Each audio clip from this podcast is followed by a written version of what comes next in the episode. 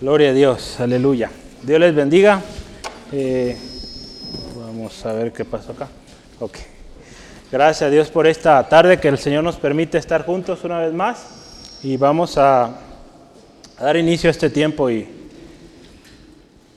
pues como cada semana leemos la palabra de Dios y oramos y poniendo este tiempo en las manos del Señor y su Espíritu Santo nos guíe. El pasaje base está en 1 Corintios capítulo 4. Vamos a leer los versículos 1 al 5. Estaremos considerando y analizando estos pasajes. La palabra de Dios dice así, 1 de Corintios capítulo 4, versículos 1 al 5. Así, pues, tengamos los hombres como servidores de Cristo por servidores de Cristo y administradores de los misterios de Dios. Ahora bien, se requiere de los administradores que cada uno sea hallado fiel. Yo en muy poco tengo el ser juzgado por vosotros o por tribunal humano, ni aun yo me juzgo a mí mismo, porque aún de nada tengo mala conciencia. No por eso soy justificado, pero el que me juzga es el Señor. Así que no juzguéis nada antes de tiempo, hasta que venga el Señor, el cual aclarará también lo oculto de las tinieblas y manifestará las intenciones de los corazones, y entonces cada uno recibirá su alabanza de Dios. Vamos a orar en esta eh, tarde pidiéndole al Señor nos ministre a través de este pasaje. Y vamos adelante. Padre, te damos gracias te damos gracias, Señor, porque tú eres bueno, tú eres fiel. Tu misericordia, Señor, es nueva cada mañana, Señor. Agradecemos la oportunidad que tú nos das de tener un lugar de reunión, un lugar, Señor, para eh, vernos eh, juntos, leer la palabra, juntos cantar. Gracias, Dios, por este lugar. Gracias, Dios, por la bendición que esto representa, el testimonio de años donde este lugar ha sido para honra y gloria de tu nombre. Señor, ponemos en tus manos el corazón de cada hermano, hermana, hoy aquí presente, aquellos que probablemente escucharán después. Señor, que sea tu gracia abundante, ministrando, tocando cada corazón.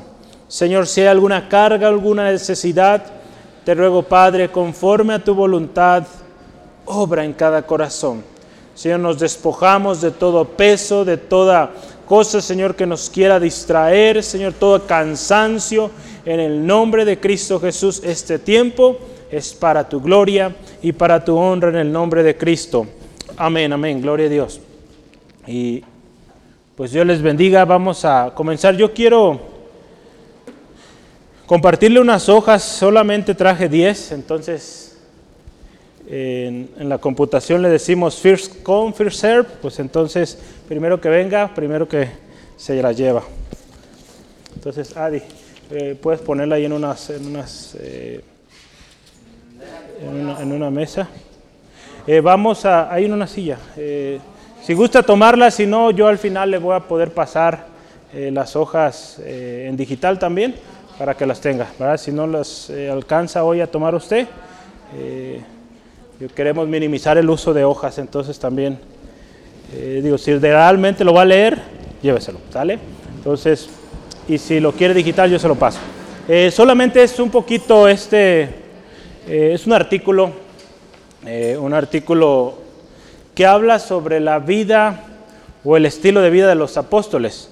Entonces, hoy si usted ve, por ejemplo, el título que tenemos ahí en el capítulo 4 es el ministerio de los apóstoles. ¿Verdad? Si, si ve ahí en su Biblia, la mayoría si trae su Reina Valera va a tener un título muy similar. Y, ese, esas hojas en particular es un artículo, se escribió en el 2012, si mal no recuerdo, eh, y habla algo muy interesante, cómo el Señor eh, en su gran misericordia escogió gente tan diversa y cómo esa gente tan diversa Dios las usó o Dios les usó de manera tremenda, ¿verdad? Podemos ver, por ejemplo, un hombre conocido o, tenido por traidor en el pueblo israelita, Mateo, por ejemplo. Todo hombre cobrador de impuestos, en este caso un judío que cobraba impuestos y que cobraba impuestos para Roma, pues era considerado alguien que había traicionado de alguna manera la patria, ¿no? Entonces, ¿cómo este hombre fue alcanzado por Jesús? Y cómo hoy tenemos un libro donde nos relata por la historia de Jesús, eh, su tiempo aquí en la tierra. Como un hombre sin estudios, pescador, y varios de hecho, Pedro entre ellos, cómo Dios lo usó tan tremendo y cómo cuando el Espíritu Santo vino a su vida, cómo este hombre marcó un antes y un después en su vida, ¿no? Y fue un hombre eh, que habló y la gente lo reconocía o los reconocía porque habían estado con Jesús. Hace algunos días eh, platicaba con un hombre, él, no es creyente, confiamos en el Señor que en algún momento viene a sus pies, él ha escuchado su palabra, acepta que oremos por él. Pero hablábamos de Jesús, ¿verdad? La, la autoridad. Eh, imagínense que tuviéramos la oportunidad de hablar con él. Vemos sus palabras en la Biblia, pero que tuviéramos la oportunidad de escuchar uno, uno de sus discursos o de sus parábolas con qué autoridad él hablaba, hermanos. ¿Verdad? Que ante reyes, ante sacerdotes, gente muy preparada, él podía hablar y, hablaba con autoridad. Y la palabra de Dios nos dice que esa misma autoridad nos ha dado, ese espíritu que habitó en él, ese espíritu que operó en él, puede operar en nosotros. Por eso la necesidad del Espíritu Santo en nosotros. Entonces, medite ese artículo. Ese artículo eh, fue fue escrito ya hace algunos años, eh, está obtenido de una revista muy, de muchos años, se llama, está en inglés, eh, no sé si ya hayan sacado la versión español, pero es, es como Cristianismo Hoy, así es eh, Christianity Today, es la página, pero es básicamente genera artículos muy interesantes y este en particular yo lo traduje ahí de, en la misma página, entonces puede ser que tenga algunos cosas medias raras. Entonces, si no le entiende, vaya al original. Y a lo mejor se queda igual, pero bueno, porque está en inglés, ¿verdad? no, no se crea. Eh, si hay alguna duda, alguna frase, me avisa y, con gusto podemos revisarlo en el original y, y, aclaramos, ¿sale?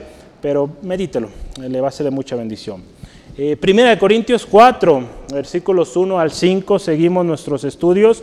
Eh, hemos estado hablando de cómo los hermanos en Corinto pues venían atravesando por una serie de problemas, circunstancias, eh, y de alguna manera Pablo, eh, al inicio de su carta, él trata de, arreglar esos problemas, explicando, aclarando, y, bueno, justo la semana pasada con nuestro hermano Esteban veíamos la importancia de, cuidar el templo de Dios, ¿verdad? Eh, hablábamos de, en particular advertencias, ¿verdad? Fue el, el jueves de advertencias, ver en la mañana advertencias y en la tarde otra vez advertencias. Entonces, gracias al Señor por su palabra siempre a tiempo y hablamos de cómo tenemos que cuidar nosotros nuestra mente, cuidar aún eh, también de aquellos que causan divisiones, el cuidado que tenemos que tener. Y, y, la palabra de Dios es muy estricta con ese respecto. Y si usted ve las cartas de Pablo, Pablo en cada carta él tomaba un tiempo para hablar de esto. Tengan cuidado, ¿verdad? Y, también hablamos de que nuestra atención debe estar en el mensaje, ¿verdad? Y no en el mensajero. Entonces, porque acuérdense, el mensaje es Cristo. Entonces, eso nosotros es lo que predicamos, ¿verdad? Y, y, justamente ya cada uno de nosotros, el Señor nos va a usar, pero nosotros somos solo instrumentos, solo mensajeros. Lo importante es el mensaje que es nuestro Señor Jesús. Y hoy vamos a hablar un poquito. Pablo todavía, si lo analizamos con detenimiento, sigue de alguna manera profundizando en este tema eh, crítico que hay en los Corintios, eh, hablando de que, recuerda que unos decían yo soy de Apolos, yo soy de Cefas, yo soy de Pablo, yo soy de Cristo, y había ahí toda una tremenda división. Entonces Pablo comienza con este problema. Eh, qué especial, ¿verdad? Usted y yo podemos ver el corazón de Pablo hacia esta iglesia, el amor que él tenía y, cómo pues él sabía este problema y, pues se dedicó a resolverlo. Eh, el tema de hoy eh, es algo interesante y vamos a hablar de el juicio de los siervos y administradores. el juicio de los siervos y administradores.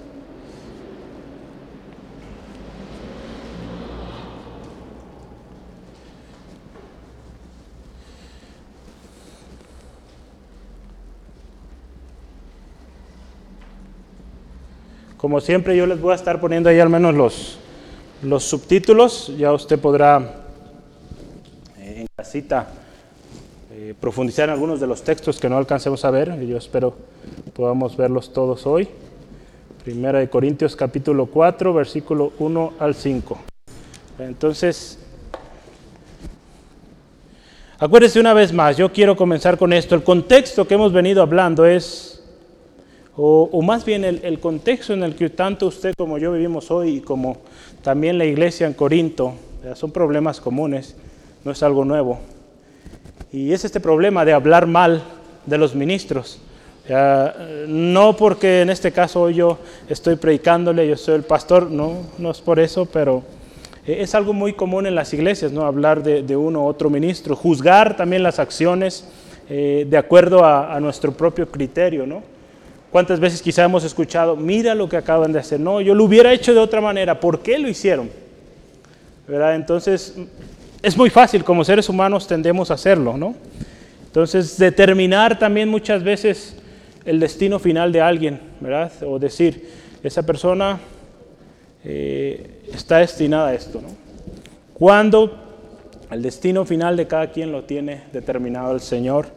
y hoy vamos a ver cómo es el juez cómo Él es el juez eterno, el juez definitivo. Y, que ningún juicio humano que nosotros podamos eh, determinar, pues va a tener mayor relevancia o importancia que el juicio de Dios. El texto de hoy va, va a ayudarnos mucho y créame, yo le animo, ponga mucho especial cuidado porque yo estoy seguro que todos en algún punto de nuestra vida hemos hecho alguna de estas cosas, ya sea hablar mal de algún ministro, juzgar. En alguna ocasión un hermano decía, juzgar es opinar. Pues de acuerdo a la palabra de Dios aquí nos da advertencia con ese respecto. No es solo es opinar, no solo es opinar, el juzgar. Porque muchas veces junto con el juicio van eh, de alguna manera eh, determinaciones o opiniones ya diciendo pues lo hizo así y este será su resultado cuando Dios es quien da eh, la última palabra. Este es un tema muy propio y relevante para la iglesia hoy.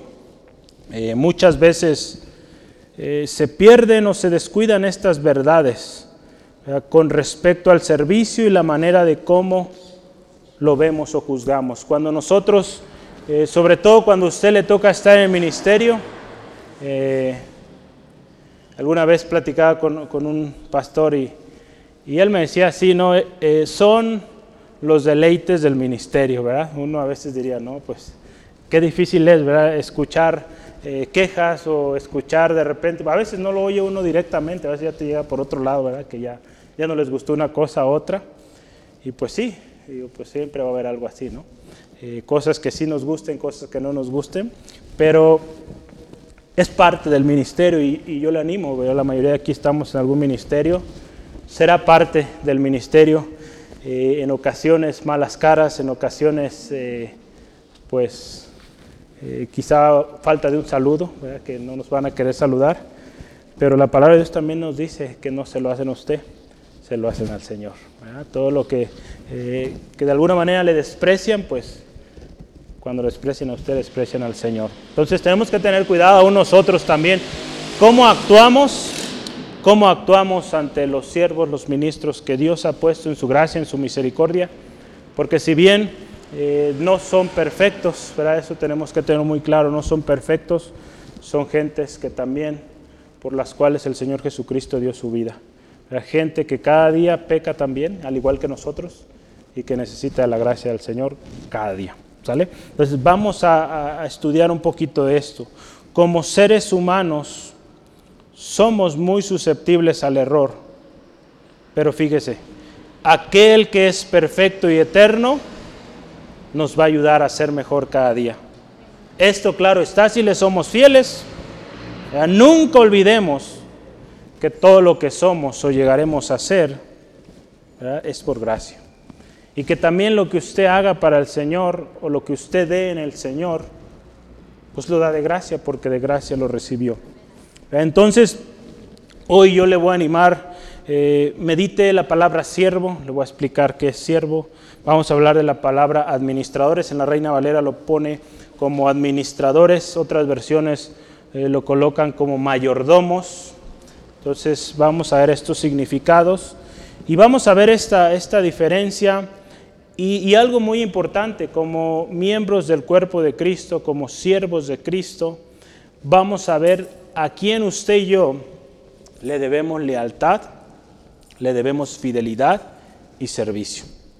Después hablaremos también, eh, en un segundo eh, bloque, hablaremos de, del juicio humano. ¿En qué consiste el juicio humano? Ahí Pablo hace mención, ¿verdad?, de, de que él pues estima como muy poco el hecho de que lo juzguen. ¿verdad? Él ya estaba, eh, como decimos aquí, curtido, ¿verdad? Ya, ya no le hacía. Eh, si fueran los hermanos o si fuera algún otro tribunal, él lo menciona ahí, eh, no le afectaba porque el juicio válido es el juicio del Señor. Entonces vamos a hablar de cómo es el juicio humano y su validez y también pues al final terminaremos hablando del juicio de Dios, el juicio de nuestro Señor Jesucristo y su validez que es eterna e importante. ¿Sale? Entonces yo quiero empezar y el primer gran subtema que vamos a ver es eh, siervos y administradores. Es el primero, siervos y administradores.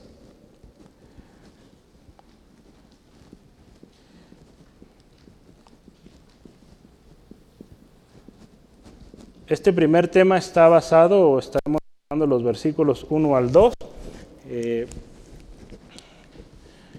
y pues yo quisiera empezar hablando de siervos. Si se fija ahí en nuestro texto dice así, versículo 1 dice, así pues, tengámonos, perdón, tengan, ténganos, es ténganos, está hablando de, sí mismo.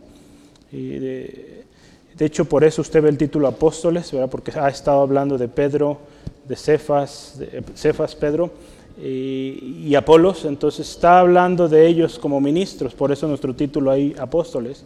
Pero dice, así pues, ténganos los hombres por servidores de Cristo. Aquí la palabra que se usó, palabra griega, servidores, es una palabra muy interesante y vamos a considerar eh, el contexto también aquí, pero la palabra griega que se usó en este, en este texto es uperetes, lo voy a anotar ahí. Entonces, como siempre, vamos a aprender palabras griegas. Espero en un año, quizá poquito más, no sé cuánto, ya pueda escribirlo en, griego. ¿sale? Entonces, tengan paciencia. Ahorita todavía se lo escribo en español. Entonces, eh, uperete significa marino común, hablando en, en los términos de las embarcaciones, subordinado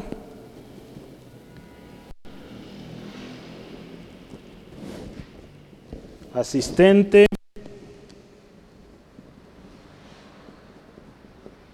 ministro, y ahorita les voy a decir más, ministro, servidor, siervo. Entonces, todos esos significados tienes. Es, eso es lo que significa esta palabra que se usó ahí, uperetes. Esta palabra tiene una raíz, la raíz que usa es upo, con H, upo, también es otra palabra en griego, esa si gusta anotarla ahí. Upo significa bajo, bajo de algo. Entonces, uper, uperetes, bajo eh, alguien más, ¿no? Entonces, si hablamos de un marino común, en una embarcación hay un capitán, hay diferentes grados, pero en este caso el, el uperetes es aquel marinero común, ¿verdad? El que le toca hacer ahora sí que de todo, es un subordinado, un asistente también, un ministro, hablando en el tema de la iglesia, un siervo, un servidor. En la Biblia, cuando se utiliza esta palabra, eh, se habla de alguien que recibe órdenes. Entonces, si estamos hablando servidores de Cristo, pues significa que reciben órdenes de Cristo, ¿verdad? Me parece muy simple, pero hay que empezar desde ahí, ¿sale? También, fíjese, se utilizaba este término uperetes para hablar de, aquellos asistentes en las sinagogas que cuando alguien se levantaba a leer los rollos de, las escrituras, eh, ese asistente era el que iba por el rollo, se lo traía a esta persona que iba a leer, por ejemplo, cuando leyó Jesús el rollo hubo alguien que se lo llevó y después esa misma persona iba y lo guardaba. Entonces también esos eran considerados uperetes. Y también en nuestro texto de hoy, uperete se refiere a un ministro a un asociado a un trabajo, un ministro de la palabra de Cristo. ¿Sale? Entonces, siervos de Cristo, bajo las órdenes, bajo los mandamientos, bajo la guianza del Señor Jesucristo. Hay un texto que yo quisiera que veamos y, y ahí habla de este particular texto, es Lucas, Lucas capítulo 1, versículo 2. Lucas 1, 2 dice, tal como nos lo enseñaron los que desde el principio lo vieron con sus ojos, y fueron ministros de la palabra. En otras palabras, aquí Lucas hablando a Teófilo, aquellos dice que le vieron con sus propios ojos y fueron, usando el término, servidores de la palabra. Servidores de la palabra de Cristo. Amén. Entonces, es interesante, ¿verdad? Cuando vemos los, significados en el griego, hay otro texto ahí en, Hechos 26, 16, a mí muy interesante, que hace mención de esta misma palabra, Hechos 26, 16, dice así la palabra de Dios.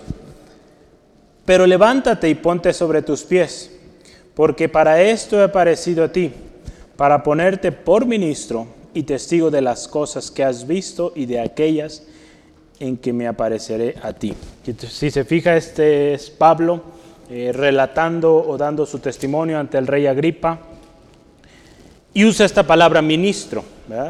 Cuando Dios lo llamó, Dios lo llamó a ser un ministro. Y cuando usted y yo vemos la vida de Pablo, cómo fue Pablo, vemos claramente que él tenía muy, vaya la redundancia, muy claro su, eh, su rol como siervo, como siervo de Jesucristo y él estaba dispuesto aún a ir hasta la muerte por aquel al cual él servía, ¿no? aquel que le había llamado. Entonces hay, muchas eh, cosas que podríamos decir aquí más.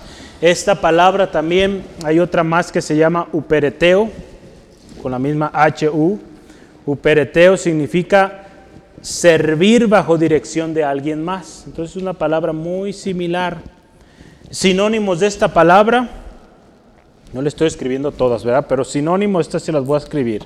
Sinónimos de esta palabra también en griego. A ver si usted se acuerda qué significa esta palabra. Uy.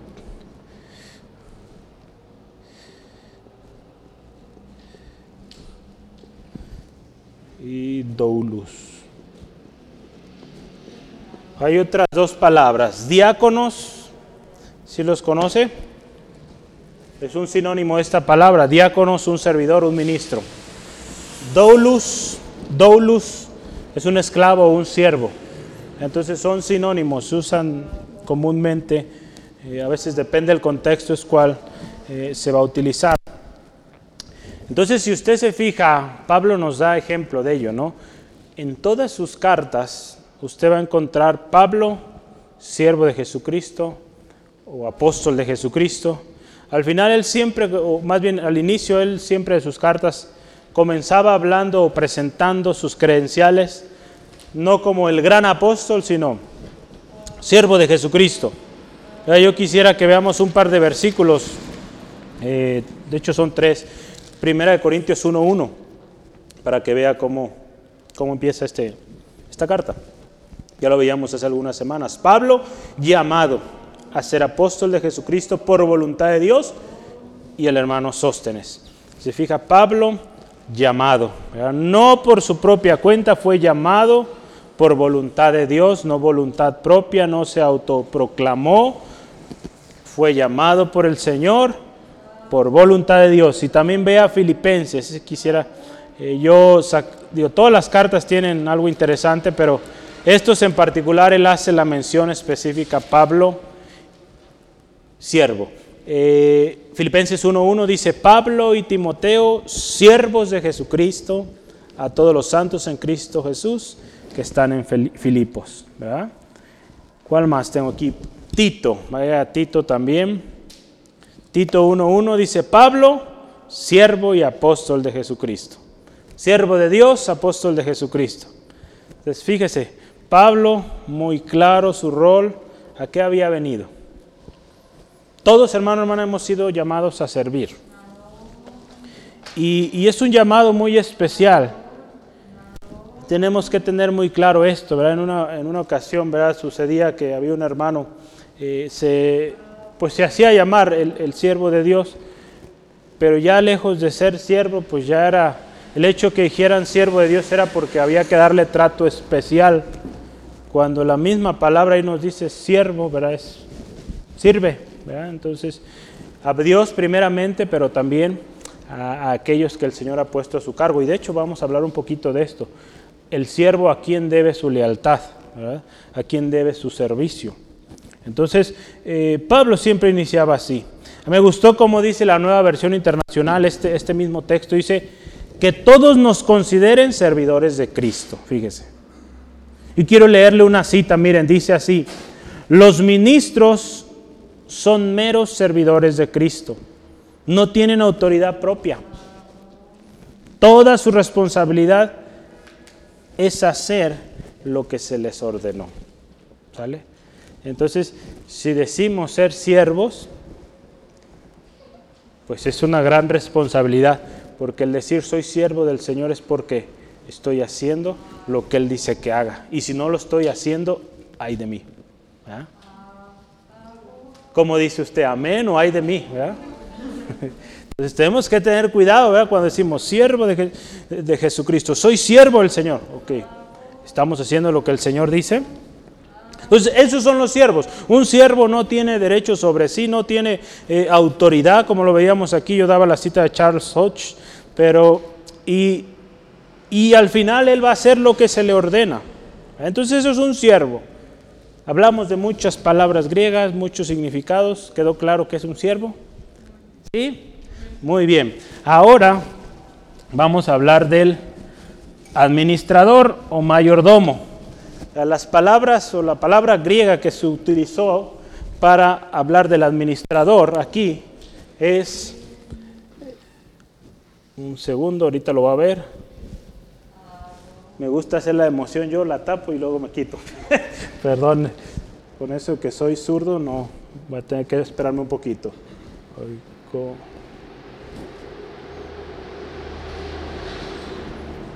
La palabra griega es oikonomos, que es un supervisor,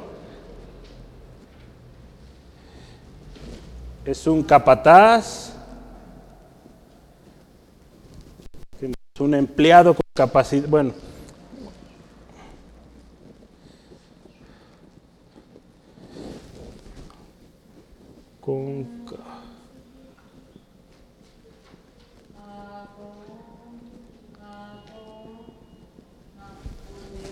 Es un empleado con capacidad extendida.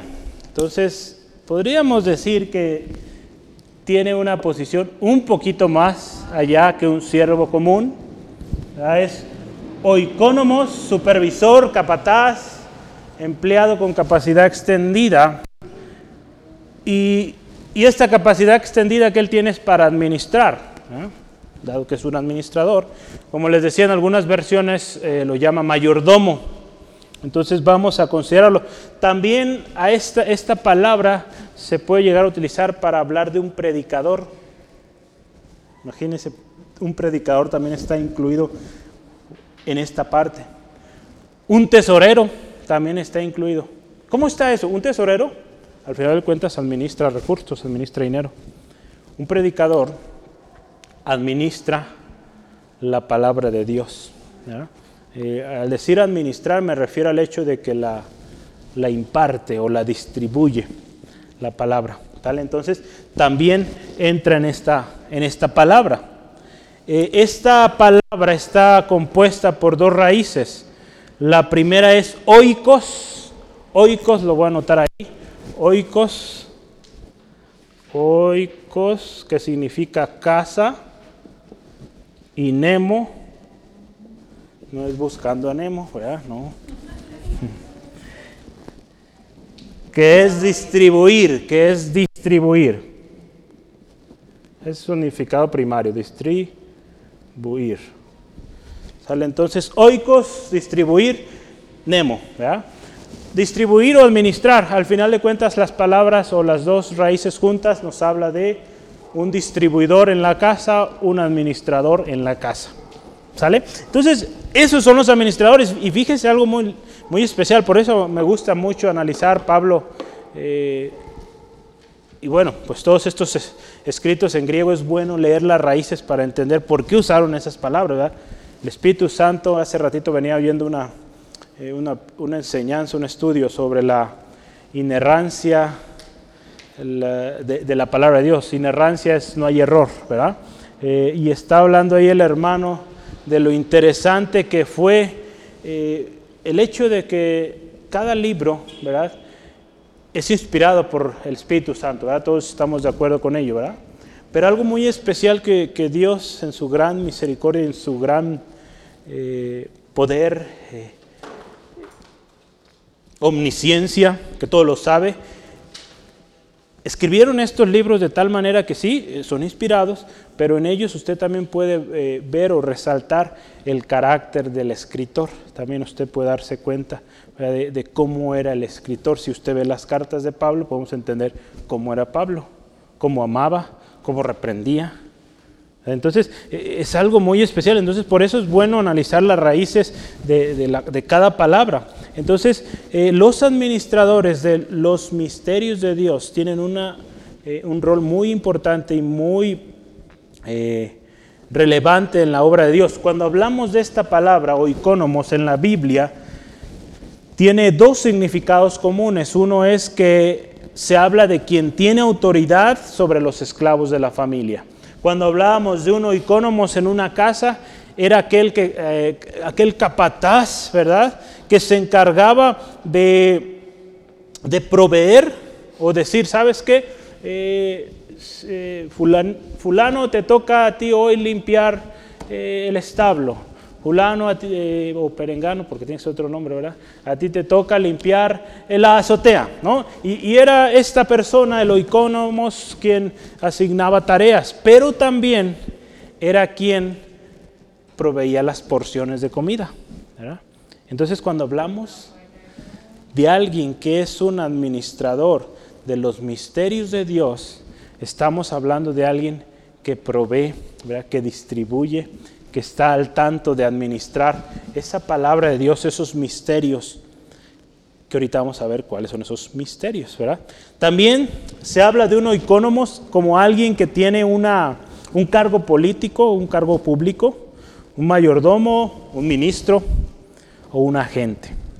Entonces, fíjese, metafóricamente cuando analizamos estas, estas frases podemos ver que los apóstolos y maestros que vemos en la palabra de Dios, que tenemos en la palabra, son mayordomos y ministros del Evangelio. Vamos a ver ahí dos textos. Tito, perdón, Tito 1.7. ¿Cómo vamos? ¿Ya se perdió? ¿Sí, ¿Seguimos juntos? ¿Sí? A ver, más o menos ahí vamos. Son muchos términos hoy, pero prometo que, de hecho ya fue la última palabra en griego, ya no más. para la otra bueno, en 15 días, o bueno, a ver si el hermano Esteban nos trae una también. Si está haciendo su diccionario de griego, Tito, fíjense que hoy Tito se me perdió, pero ya lo estoy hallando, ya lo hallé, aquí está. Tito 1, versículo 7, dice así la palabra de Dios, porque es necesario, aquí está hablando el obispo, ¿verdad? También eran administradores sea irreprensible, como, fíjese, administrador de Dios, no soberbio, no iracundo, no dado al vino, no pendenciero, no codicioso de ganancias deshonestas. Y ahí da una serie de características que tiene que tener el obispo. Pero una de las cosas que tiene el obispo, el administrador, el que está eh, a cargo de la supervisión, es que sea un administrador, que sea un mayordomo. En 1 Pedro 4.10, otro texto más eh, que habla de esto, eh, nos dice así la palabra de Dios. Cada uno, fíjese, según el don que ha recibido, ministrelos a otros como buenos administradores de la multiforme gracia de Dios. Aquí estamos incluidos todos, hermano, hermana. Todos hemos recibido un don del Señor, una gracia. Dice ahí la multiforme gracia de Dios. La gracia de Dios se manifiesta de maneras muy distintas, de formas muy distintas en cada uno de nosotros. Y usted y yo tendremos que ser buenos administradores. No solamente acuérdese, cuando hablamos de administrar, no se trata solamente de decir, pues soy jefe y yo dirijo y todo, ¿no? También se, encarga usted de, de, aquello que el Señor ha puesto en sus manos, si hablamos recursos, si, si hablamos de habilidades, pues ponerlas a disposición eh, al servicio de otros de manera responsable. Eso es una buena administración. Ya no solo es decir o, delegar, ¿verdad? Como muchos podrían decir. También es pues poner al servicio de los demás todo lo que usted posee, todo aquello que el Señor le pone en sus manos.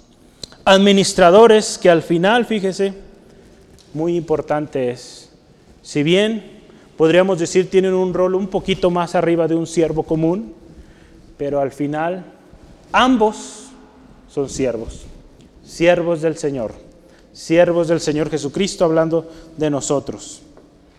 Y que son, fíjese, cada uno en sus responsabilidades, son llamados a servir de manera responsable.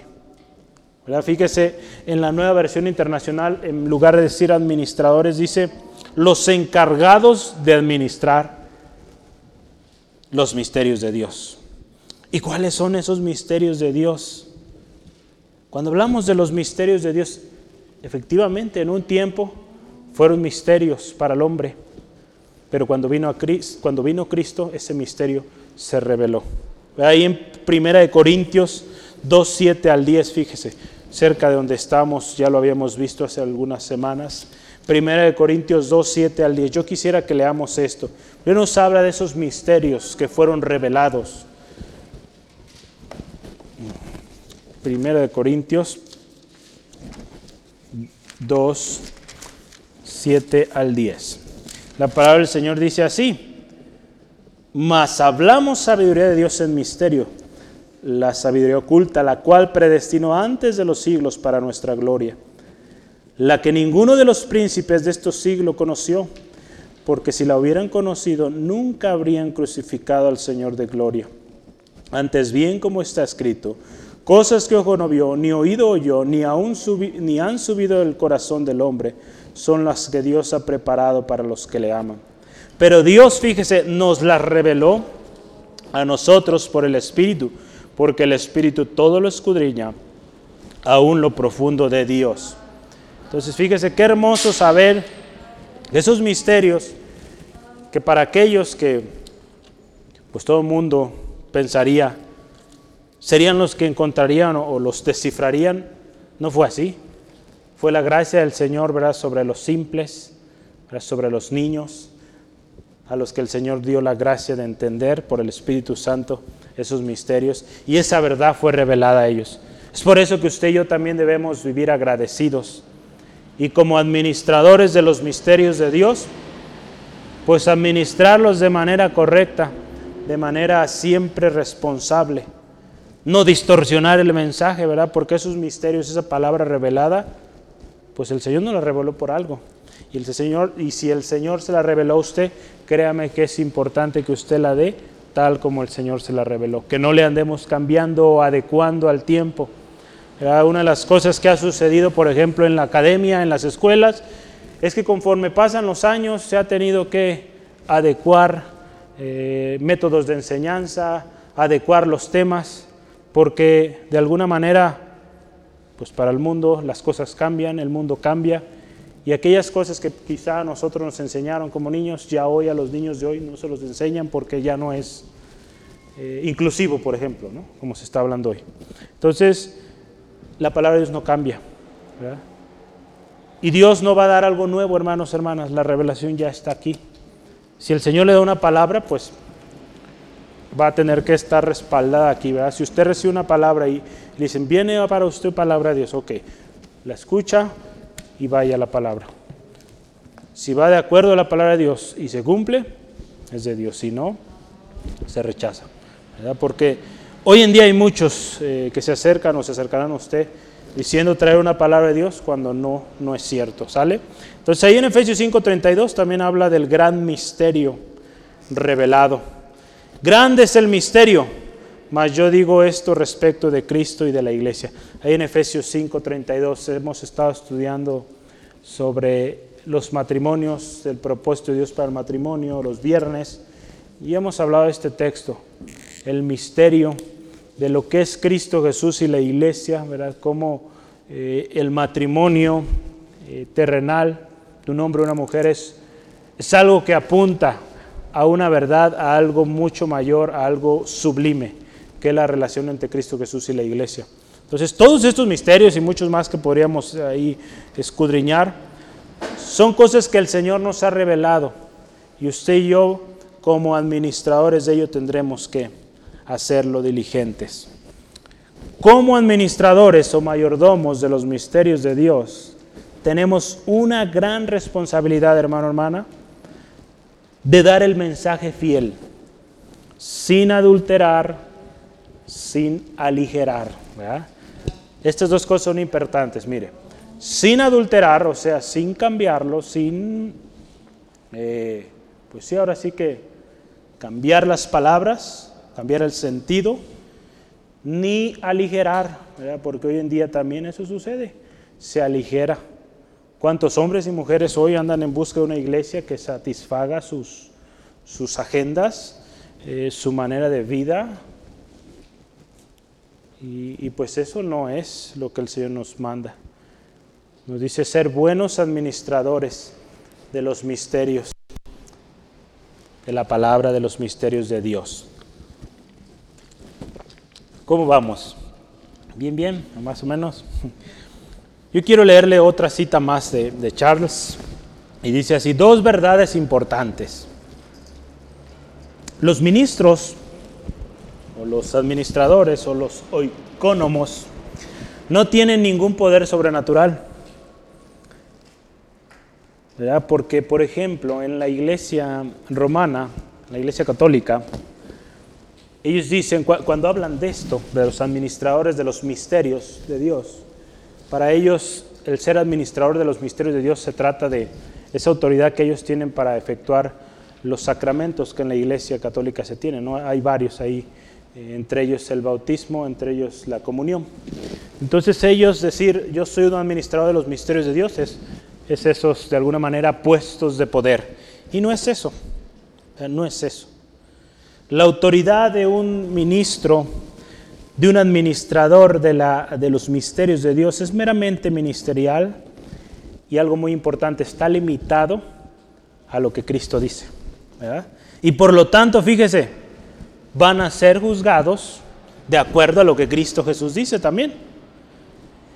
Y lo más interesante y lo más especial es que, pues en la palabra de Dios tenemos todo registrado.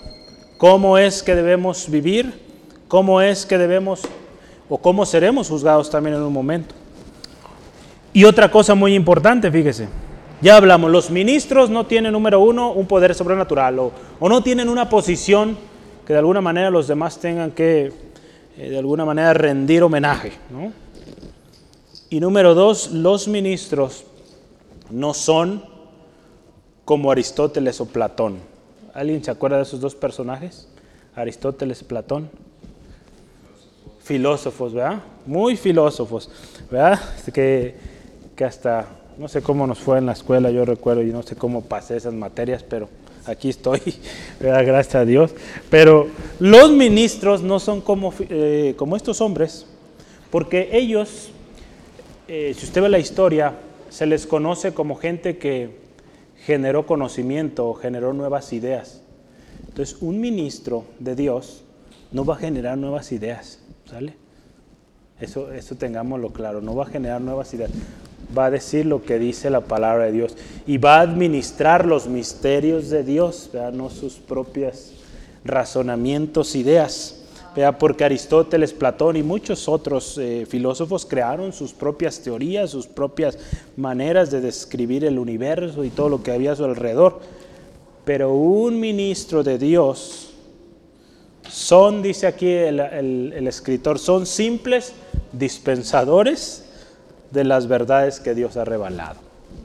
Simplemente dan lo que Dios ya reveló aquí en su palabra. No andan inventando, en otras palabras. Y ahora yo quiero terminar esta primera parte. Pues el requerimiento para estos, tanto los siervos como los administradores, es que sean fieles.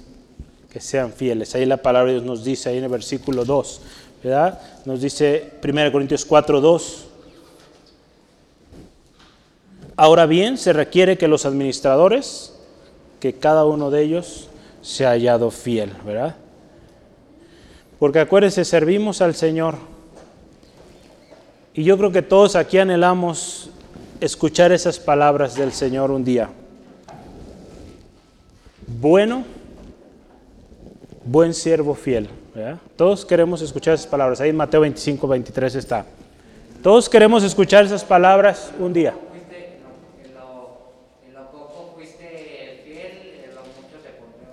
así es. Entonces, todos queremos llegar a ese punto, pero hay que cumplir este requerimiento, fidelidad.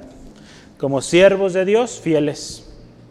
Fieles a Dios, como, como administradores, mayordomos, acuérdense, enviados y con órdenes de nuestro Señor Jesucristo, proveyendo al pueblo de Dios la gracia que nos ha sido dada. Acuérdese, la fidelidad es algo que es hasta el final. Ah, la palabra de Dios ahí en Apocalipsis 2.10 dice, sé fiel hasta la muerte y yo te daré la corona de la vida. Entonces, nuestra fidelidad como siervos, podríamos decir siervos comunes, que todos somos, algunos que el Señor nos ha dado la gracia de poder administrar los misterios del Señor, pues también somos siervos y necesitamos ser fieles al Señor. Fidelidad a Cristo como siervos no arrogantes o buscando un poder, o también aventurarse más allá de los mandatos. Hay mucha gente que quiere ir más allá de lo que dice la palabra y el Señor tampoco nos llama a ello. Entonces fíjese, nuestra fidelidad primeramente se la debemos a Dios, primeramente, quien es quien nos ha determinado nuestro propósito y qué tenemos que hacer. Pero hay una fidelidad que también tenemos al pueblo al cual el Señor nos ha confiado. ¿Y cómo es esto? Pues no fallando en la provisión. Si hablamos la palabra, pues que siempre hablemos la palabra del Señor. Siempre hablemos su palabra. Y no hablemos pues cosas que para nada edifican, que para nada construyen. Otra cosa, no mezclar nuestras ideas con lo que dice la palabra. Eso es muy importante. Pero hoy en día, y yo le puedo decir, yo tengo opiniones, eh, yo tengo conceptos muy personales, cosas como yo veo las cosas, pero no las voy a predicar porque no, no viene la palabra de Dios para empezar. Y lo que para mí puede ser una cosa, para usted va a ser una muy distinta. Entonces, en lo que debemos coincidir es en la palabra del Señor, en los principios de la palabra de Dios. Entonces, una buena administración o un buen administrador también guarda la palabra de Dios íntegra, no anda metiendo especulaciones, ideas propias, mucho menos sustituye las doctrinas de la palabra de Dios con las doctrinas del hombre. Hoy en día mucho se está introduciendo en la iglesia que son doctrinas del mundo. Yo, todos estos movimientos de liderazgo, eh, y digo, en algún momento yo llegué a escuchar a algunos hermanos y pues sí daba pues casi me convencían, les voy a ser sincero, pero al final pues no me convencían tanto porque eh, de alguna manera yo veía a mis hermanos muy contentos explicando temas de liderazgo y todo eso. No es que yo sea líder ni, que conozca mucho, pero pues son temas que yo he visto en las empresas, que yo he visto en el trabajo, que pues son cosas o métodos que la industria usa, que lo están trayendo a la iglesia. Entonces, tenemos que tener mucho cuidado qué mezclamos, qué, usamos en la iglesia. Entonces, hay cosas muy buenas, eh, eh, herramientas muy útiles, pero que nada de eso reemplace los principios que Dios nos ha dado en su palabra. ¿Sale?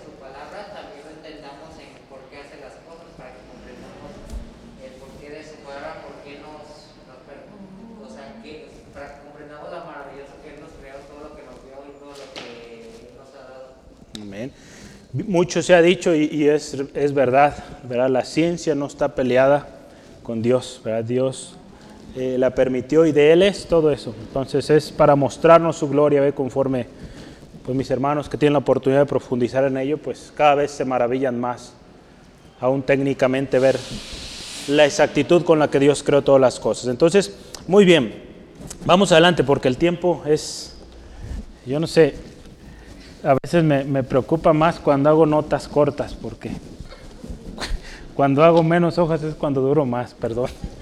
Ay, ay, ay. Pero no se preocupe, hoy sí va a llegar a dormir a su casa. Vamos adelante, ya estos temas que vienen ya son más cortos. Eh, siguiente es, el juicio de los hombres es nulo. Es el siguiente grande subtema. El juicio de los hombres es nulo.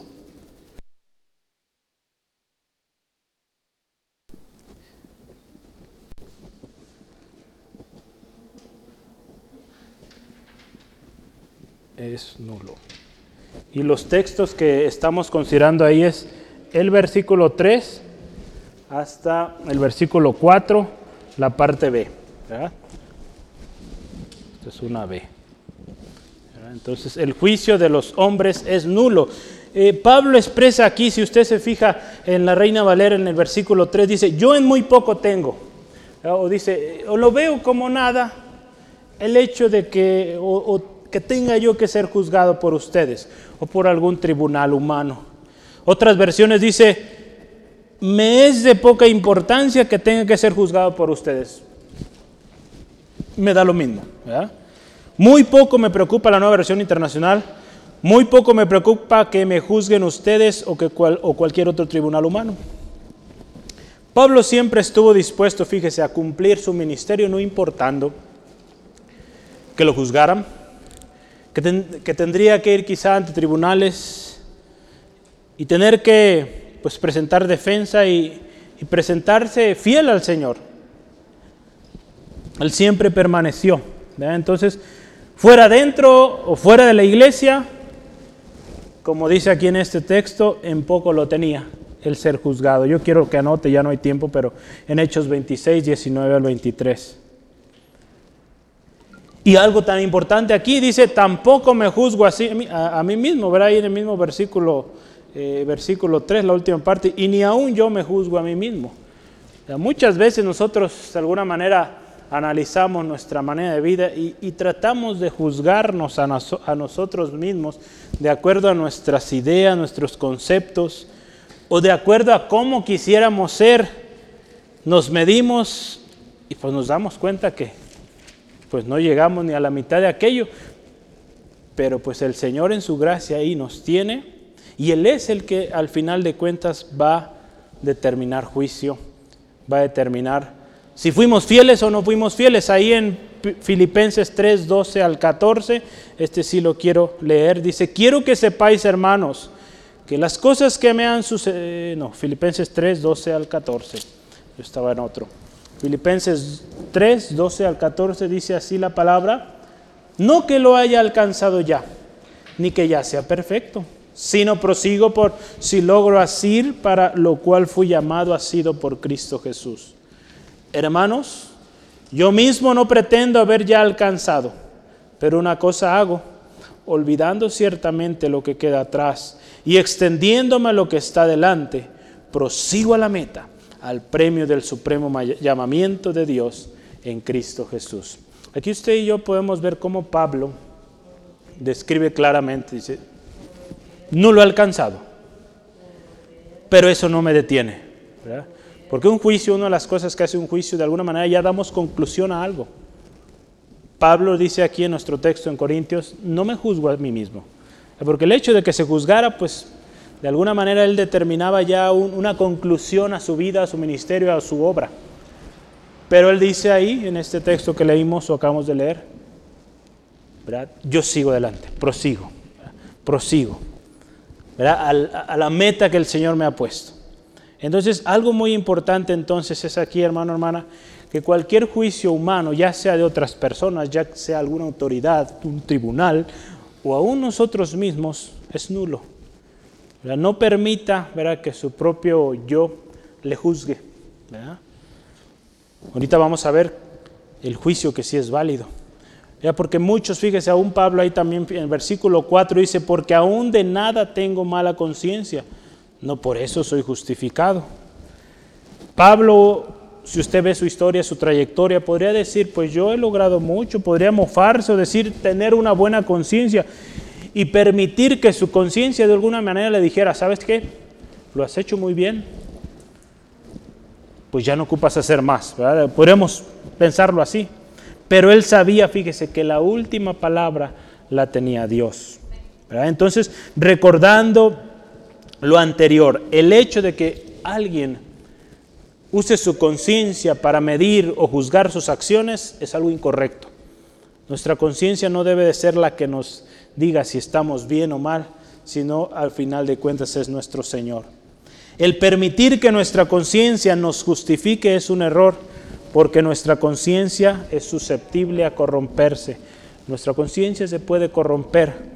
Entonces no va a ser, digo, al final es humana nuestra conciencia.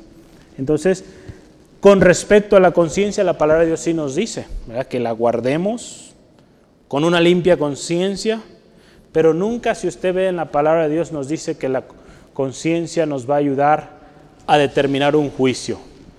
Porque ahí si se fija dice, no por eso o porque él diga que no tiene mala conciencia, pues va a ser justificado. Fíjese, dice, porque aunque nada tengo mala conciencia, no por eso soy justificado. Entonces el hecho de que yo no, pues yo tengo muy buenos pensamientos, pues tengo el cielo ganado. ¿Cuánta gente hoy en día piensa así?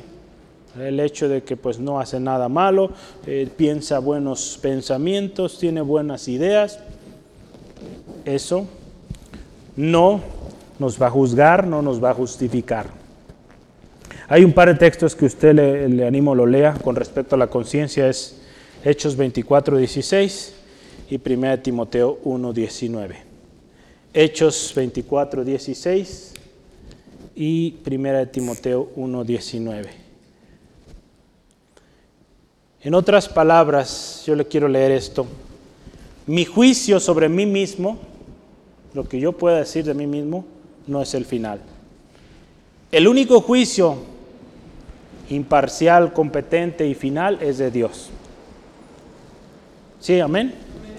Solo Él dirá o tendrá la decisión final. La decisión, hermano, hermano, acuérdense, estamos hablando de los siervos, de los administradores.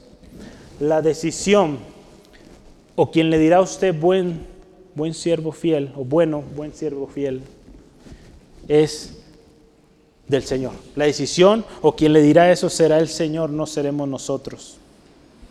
Será Él, no será nuestra conciencia. Será Dios, no será un tribunal.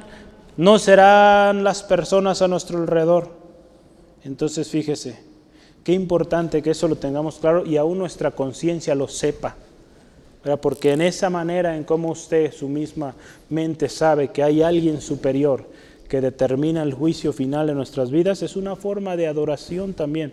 El reconocer que Dios es el juez eterno y definitivo. El Señor Jesús, fíjese, para Pablo era objeto de respeto, era objeto de honra, de obediencia. Y todo lo que Pablo hacía era porque él había sido llamado y él permanecía fiel a lo que Dios, Dios le había encomendado. Entonces, esto debe ser también para nosotros de la misma manera. ¿verdad? ¿O no somos cristianos? Si nosotros no regimos por lo que dice el Señor Jesucristo, entonces no merecemos el nombre de cristianos. Porque cristianos ahí lo tenemos en nuestro nombre. Cristo está y debe estar. Entonces lo que hace un cristiano o una cristiana es sentir y actuar como Cristo. Actuar como el Señor Jesucristo, porque Él es nuestro ejemplo. Entonces, el juicio humano, el juicio de los hombres es nulo, o sea, no sirve, ¿sale? No nos va eh, determinar nuestro fin o nuestro resultado final en nuestra vida. Quien determinará si usted fue fiel o no será el Señor. Entonces, lo último, el último subtema es el juicio verdadero pertenece a Dios. Número tres, el juicio verdadero pertenece a Dios. El juicio verdadero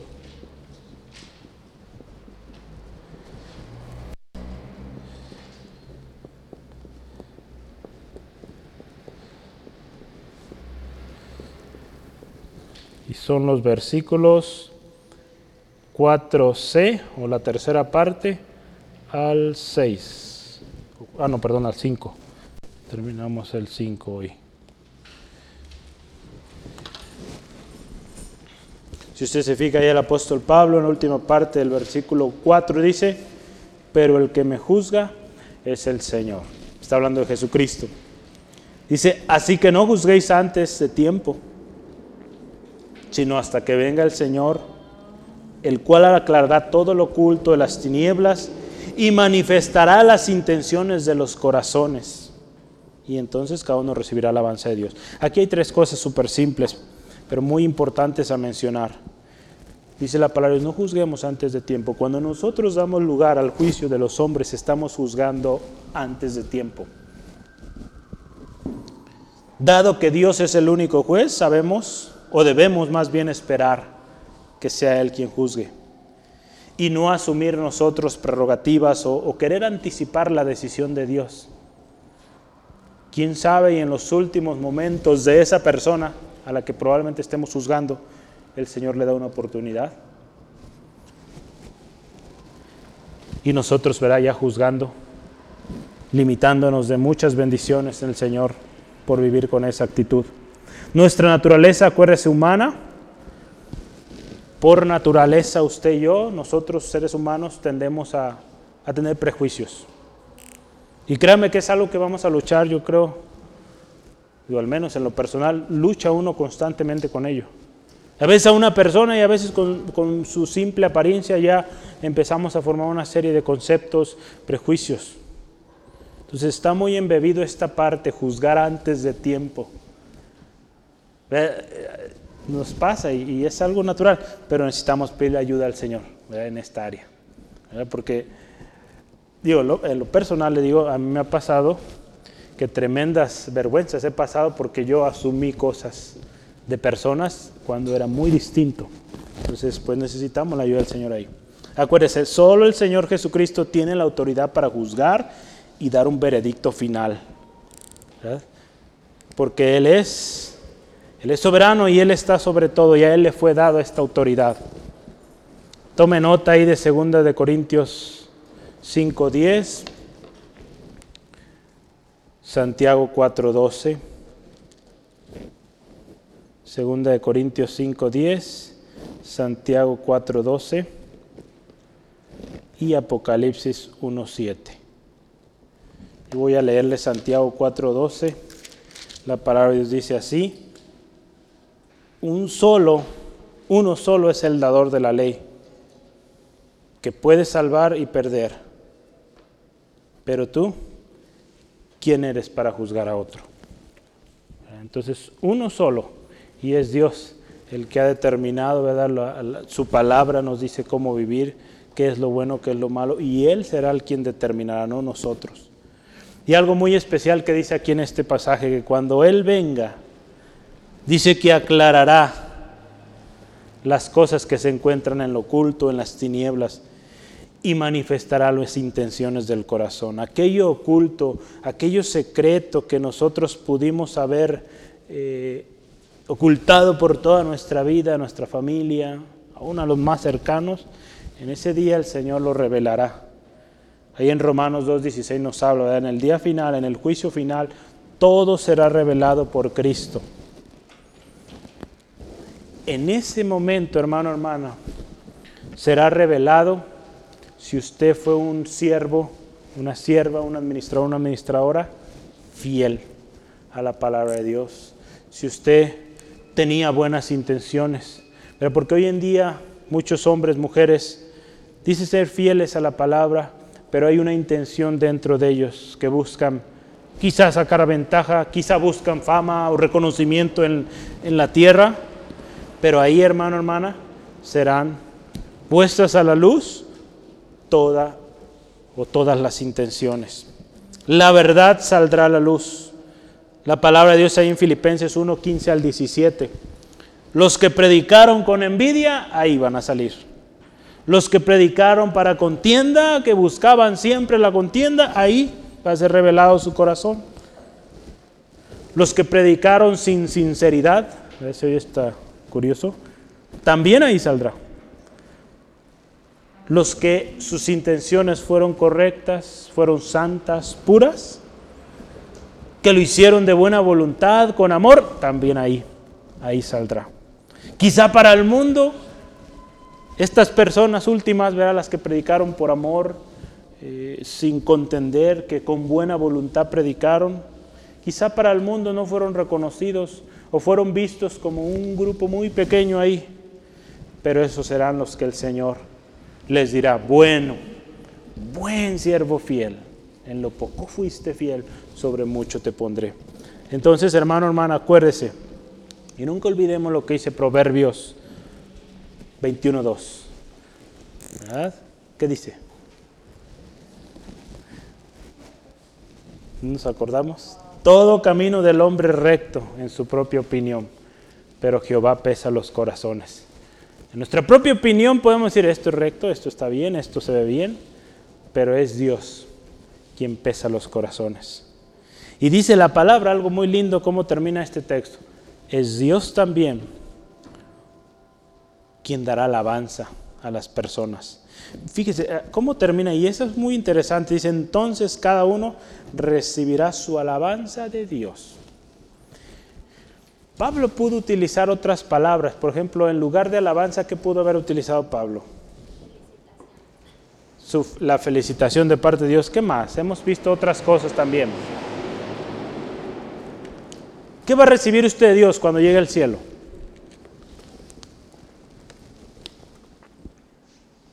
¿No va a recibir nada? no, hermanos. Corona, pero ¿qué, son esas cosas? ¿Son qué? Recompensas, ¿no? Recompensas. Sale entonces, Pablo pudo, espérame un poquito, Braulio. Pablo pudo haber dicho, Dios es quien dará la recompensa, pero hoy utilizó de Dios recibirán alabanza. ¿Cómo está esto?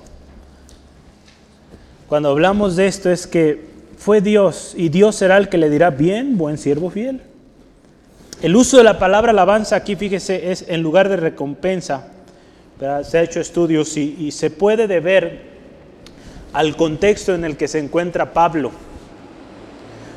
Porque fíjese, en ese momento, si usted ve las palabras, como Pablo comienza eh, eh, de alguna manera tratando con este problema que había en los Corintios, fue que la gente de alguna manera estaba ya alabando o, de alguna manera viendo a los hombres, vea Cefas, eh, yo soy de Cefas, yo soy de Pablo, yo soy de Apolos, yo soy de Cristo. Ya de alguna manera ellos estaban dando más crédito, de alguna manera más alabanza al hombre que a Dios. Y cuando Pablo utiliza estas palabras, dice, quien les va a reconocer al final, y el reconocimiento que importa al final es el reconocimiento de Dios, no el de los hombres. La palabra misma del Señor nos dice, ¿verdad? ¿Cuántos en aquel día llegarán y dirán, Señor, en tu nombre hicimos tantas cosas, sanamos, echamos fuera demonios? ¿Y qué les va a decir el Señor? Nunca los conocí, apartados de mí. Entonces, fíjese qué importante que al final el reconocimiento sea el de Dios. ¿verdad? Que Dios diga, bueno, buen siervo fiel, pásele, ¿verdad? Entonces, qué, qué importante. Porque fíjese, la corona de justicia la va a dar Dios, no el ser humano o alguna institución. Pablo lo dice ahí en 2 Timoteo 4:8. Nos espera la corona de justicia y es Dios quien nos la va a entregar. Entonces, aquí se está hablando del corazón. En ese momento, cuando el Señor venga, Él va a revelar las intenciones del corazón, se van a, revelar. La iglesia, hermano, hermana, no puede juzgar el corazón. Usted y yo no podemos, o yo no puedo conocer lo que hay en su corazón. Si usted es sincero o no en lo que usted hace, si la experiencia lo que usted hace es genuino o, es sospechoso, a veces no nos daremos cuenta, pero Dios sí. Dios sí lo podrá, eh, Dios sí lo puede ver y al final es Él, como lo veíamos ahí en Proverbios, quien pesa los corazones. Amén.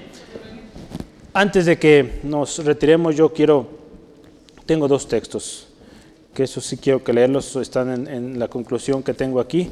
Romanos 2, 1 al 2. Romanos 2, 1 al 2.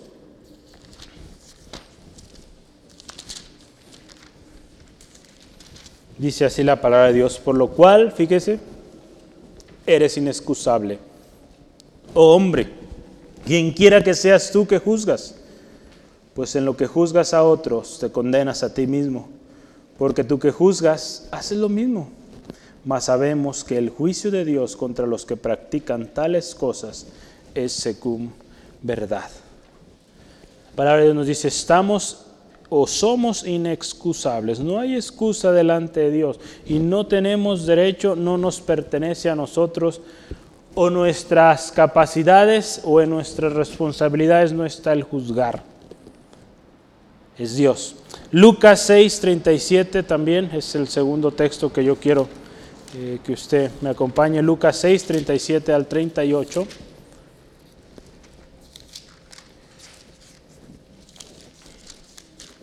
Y dice así la palabra de Dios, no juzguéis y no seréis juzgados, no condenéis y no seréis condenados, perdonad y seréis perdonados, dad y se os dará medida buena, apretada, remecida y rebosando darán en vuestro regazo porque con la misma medida que medís, os volverán a medir.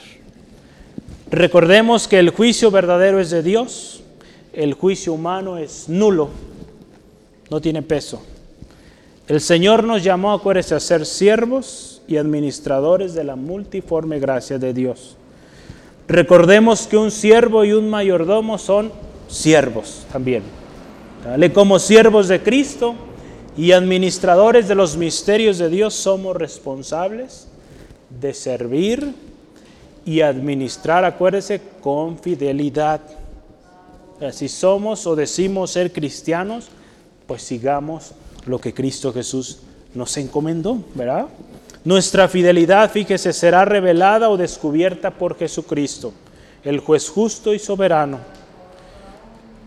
Nuestra fidelidad, fíjese, no ha de ser para agradar a los hombres, sino para agradar a aquel, aquel que es el juez final, aquel que nos llamará a cuentas un día.